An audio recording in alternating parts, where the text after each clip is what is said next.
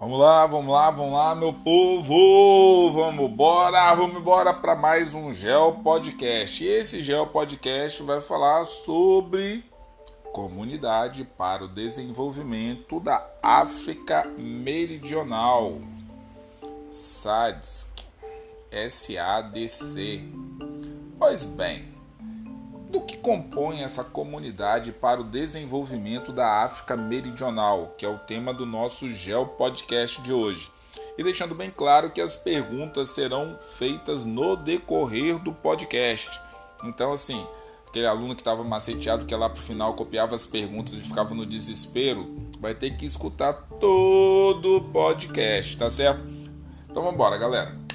Vamos entender um pouquinho sobre a Comunidade para o Desenvolvimento da África. África, África, África. Pois bem, é um bloco econômico e político composto por 15 países da África Austral, região sul do continente. Então, para falar da África e nesse é, tocante, nós temos que também falar como é que ocorreu a colonização e a descolonização da África para entender porque esse grupo de países tentam é, formar um bloco.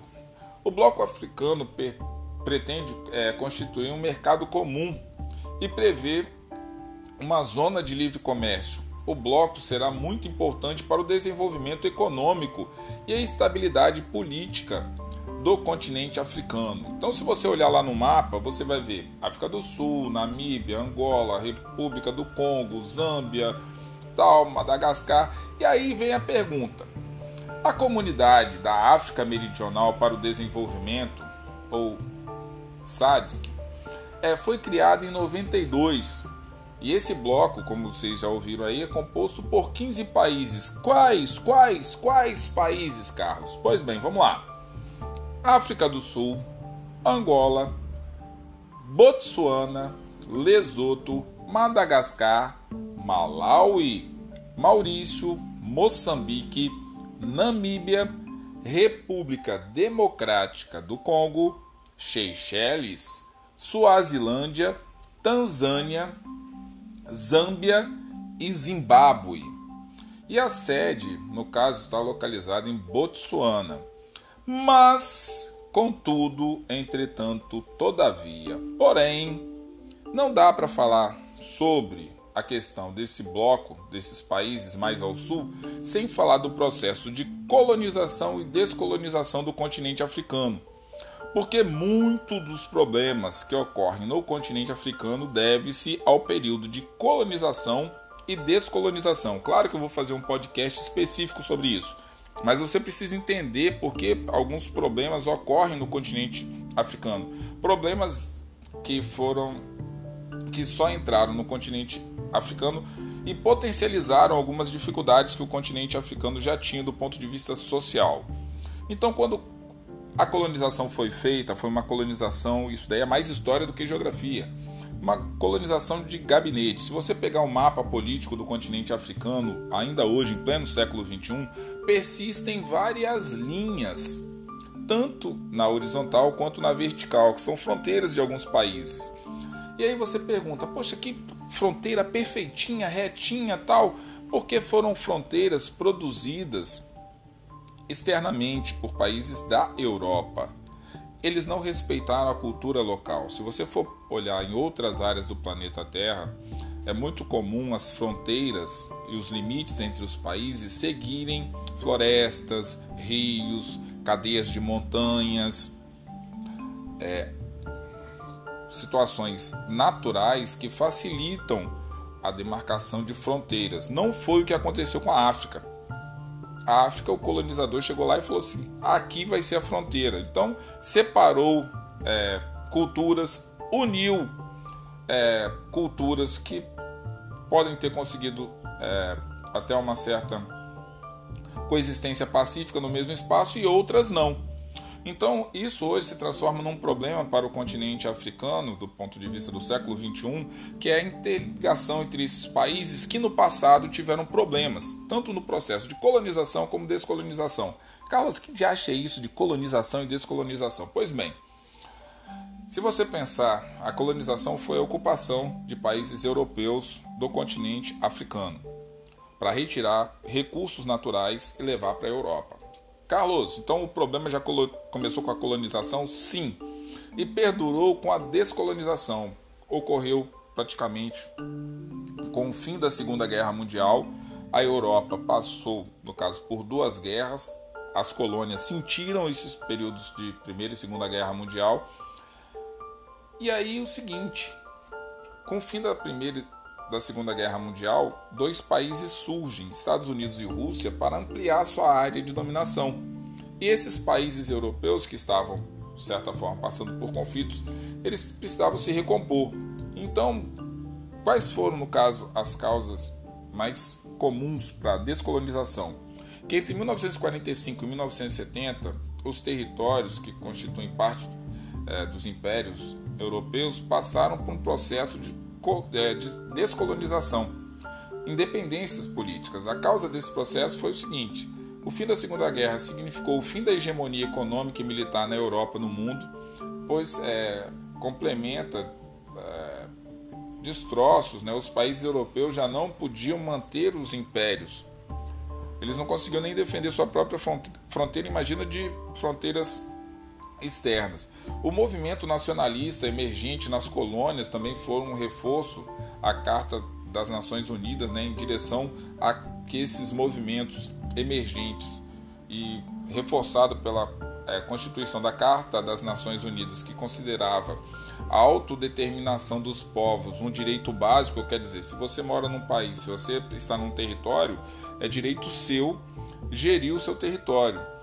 E com o fim da Guerra Fria, mais precisamente na década de 80, a influência, no caso é, do planeta, ele tem lá de 1945, quando começa a Guerra Fria, até 1989, com o fim da Guerra Fria, uma série de países mudando o seu eixo de poder da Europa para Estados Unidos e União das Repúblicas Socialistas Soviéticas. Isso daí também foi criando uma efervescência nesses países. Então, quais são as características marcantes desse processo? O processo de descolonização, então, tem algumas características principais. Ocorreu inicialmente a partir de 1940, mas não significa que isso daí não tenha ocorrido antes. É, na maioria dos países havia partidos políticos que se organizaram em direção ao processo de independência e destacaram-se também líderes carismáticos né, é, para fazer isso. Então, não só na Índia, mas também é, na própria África, você tem é, nomes aí como, por exemplo, Mandela, Gandhi, e que são pessoas que extremamente carismáticas que lutavam pelo processo da descolonização. E aí vocês perguntam, Carlos, mas por que você está falando tudo isso para falar da comunidade da África Meridional?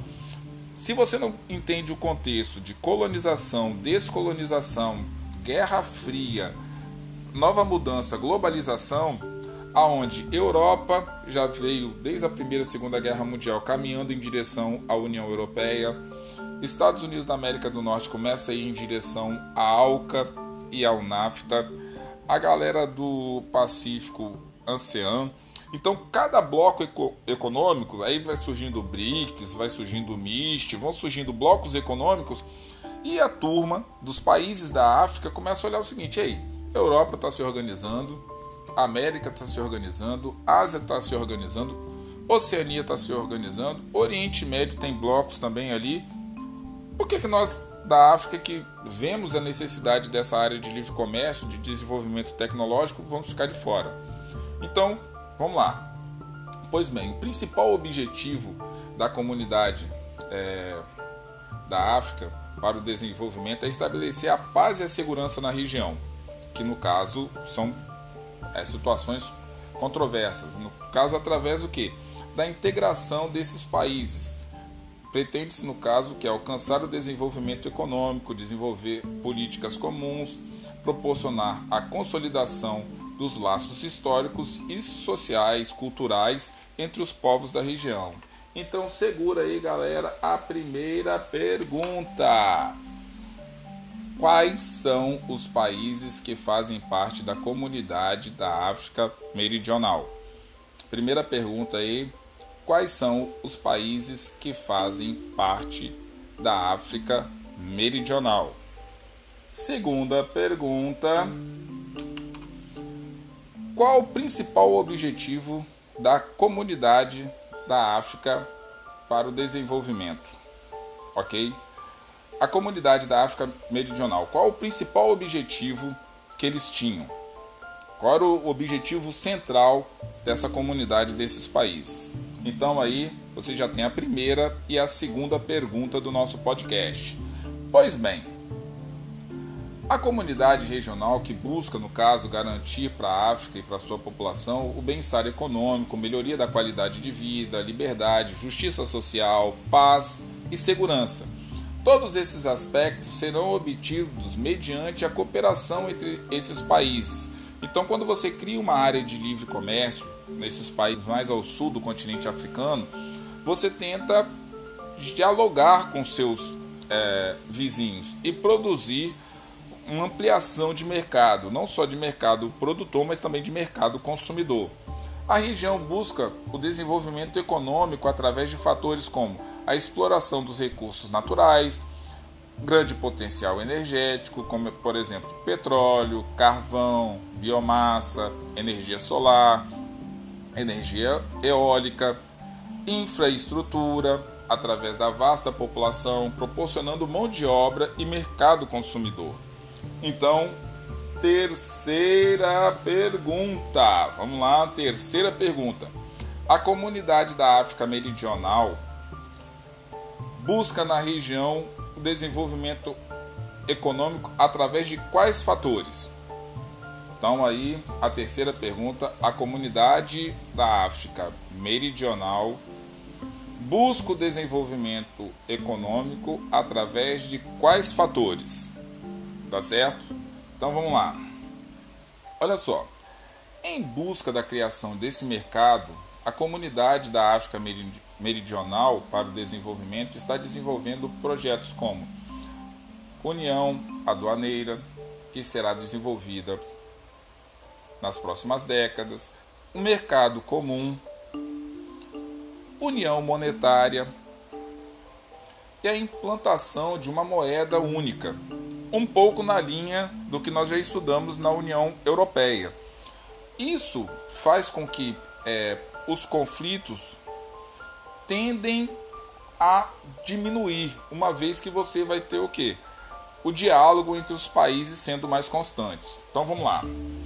A África, dividida em inúmeros países, cujas fronteiras foram traçadas arbitrariamente pelos seus colonizadores desde o século XV e XVI, esteve sempre servindo a interesses políticos e econômicos externos, servindo de base para os conflitos que vemos atualmente. Então, parte da necessidade de se você produzir esse mercado comum é você reduzir os conflitos. Além disso, os índices é, socioeconômicos apontam a África como o continente mais pobre do mundo, apesar de ser um grande produtor mundial de ouro e diamante.